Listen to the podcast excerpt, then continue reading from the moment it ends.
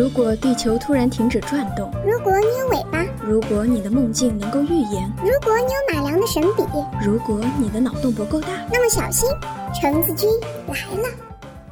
本节目一向保持不客观、不中立、不理性的态度。听完节目后造成脑洞大到收不住者，不好意思，不给予修补还原费用。成人请在十八岁以下人员陪同下进行收听。本节目由开号御书房制作播出。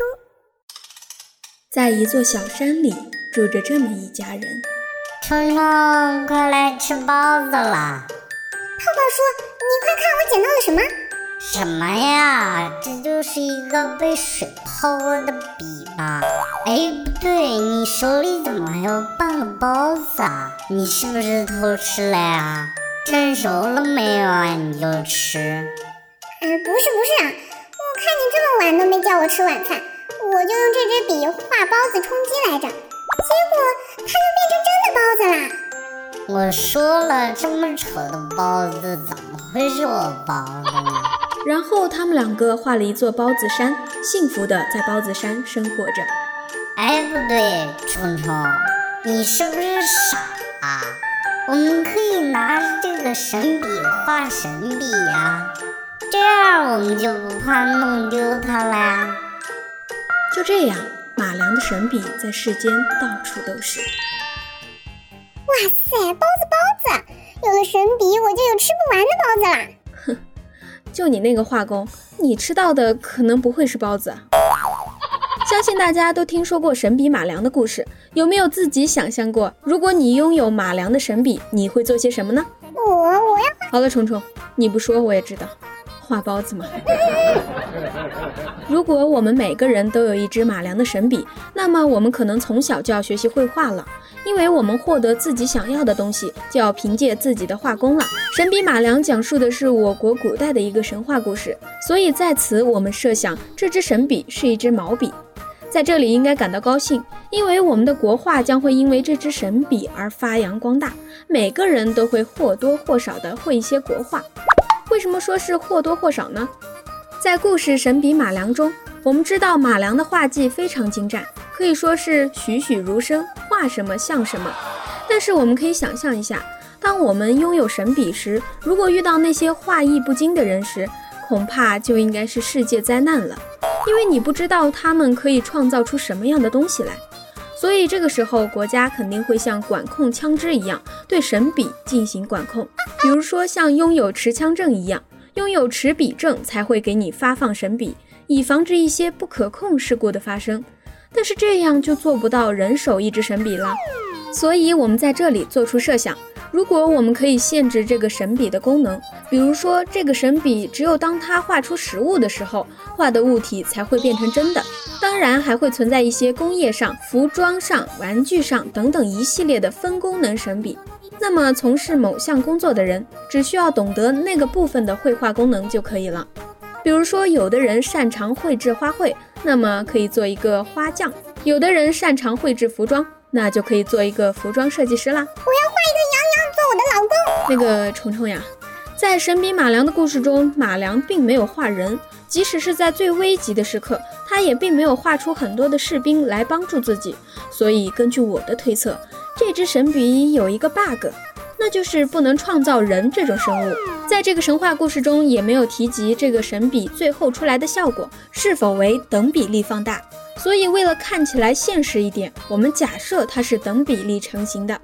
那么如果我们设计一些比较大的物件时，比如说一栋别墅，那么你需要一个等比例的画板，能够装得下这个别墅的真实模型，并且绘制时间应该也是相当长的。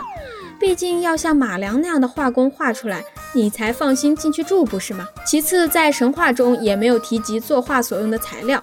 如果我想要一件衣服，是在布料上作画，还是在纸上作画呢？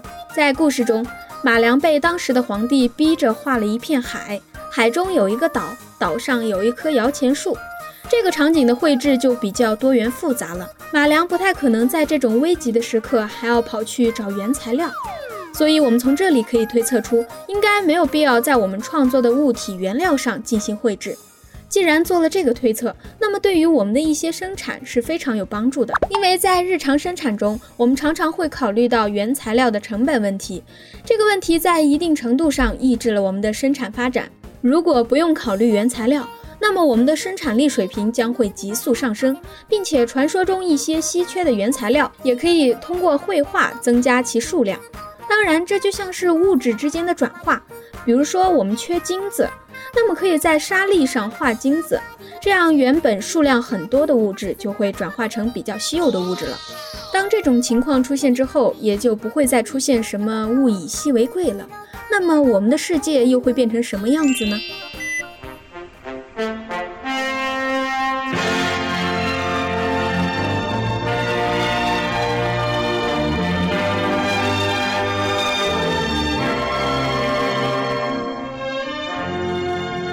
今天我们请来了著名的专家，他是搬砖界最会掰扯的，读书界搬砖最多的许开浩老师。嗯，那那那啥，不好意思啊，放错音乐了，不好意思，不好意思。接下来让我们欢迎开浩叔叔，就这个现象给我们分析一下。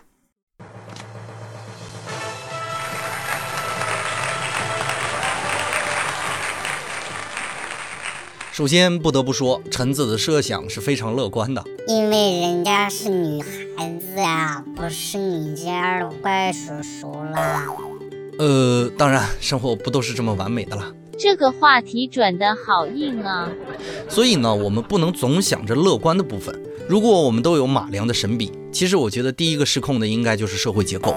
我们现在的社会结构以及政治制度完全没有达到控制这样的生产力的能力。所以呢，如果人人都有马良的神笔，其实是个灾难。我们从这个角度来想一下哈，泡泡，你觉得价值的基础是什么？当然是使用价值啦。哎，这个就有点意思了哈。阳光、空气可是满满的使用价值啊，可是它们怎么能有经济意义上的价值呢？嗯，貌似不可以用来交易啊，满世界都是啊。对了，你说的没错，但是我们要在使用价值的基础上呢，再加上一层含义，当然就是稀缺性啊。因为资源的稀缺，经济这双看不见的手才会尽可能的把最珍贵的资源调动到最合理的地方。但是如果所有的资源都变得泛滥，直接导致的结果可能是世界价值体系的坍塌。等等，你这样说不对。人类难道没有好的一面吗？历史啊，总是不断的上演的哈。智人征服了地球，他们有停止扩张的意图吗？他们做的就是发展、战争、毁灭，再发展、再战争、再毁灭。虽然总体是向上的趋势，但也只是几千年的角度去理解历史的。可是生物界乃至整个地球来看，我们这几千年的文化着实不算什么。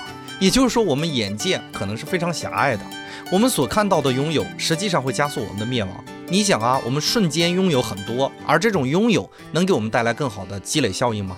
对于一个人的惩罚，难道不是给他更多吗？比如有很多人意外中奖，结果竟然是家破人亡。我个人觉得，我们人类现在还不足以承担这么强大的生产能力，我们没有匹配的社会和政治制度。如果每个人都有马良的神笔，我们必然遭到严重的反噬，这个社会可能由此坍塌。当然，这只是悲观的猜想。